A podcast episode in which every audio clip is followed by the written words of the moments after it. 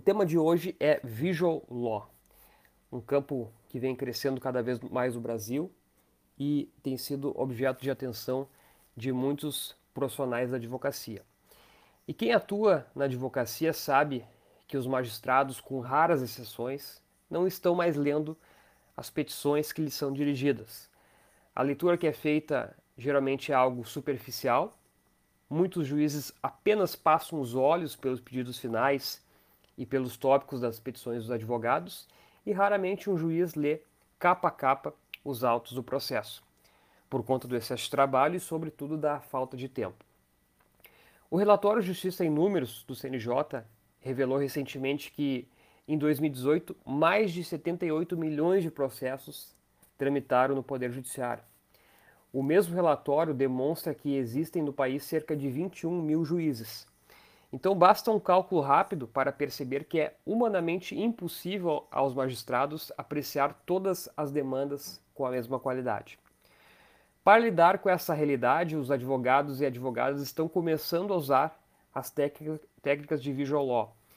E o Visual Law é uma sub-área do legal design que busca tornar o direito mais claro e compreensível.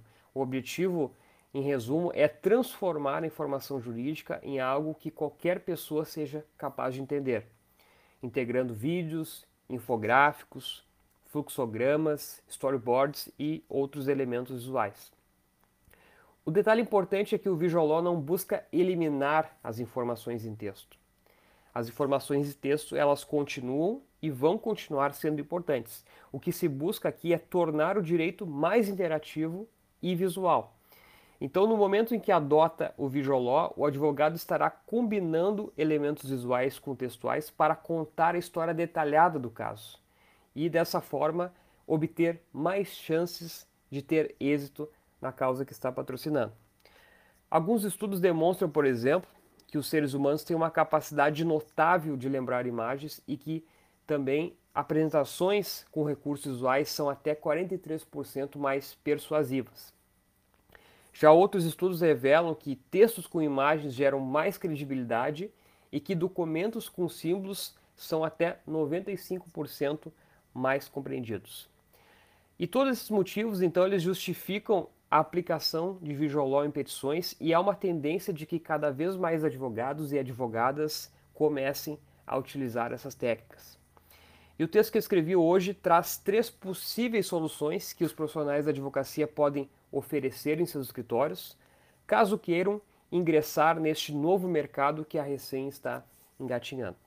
As soluções são é, exemplificativas e vocês podem perfeitamente adequá-las aos seus, aos seus escritórios ou mesmo aprimorar as ideias que estão contidas no texto.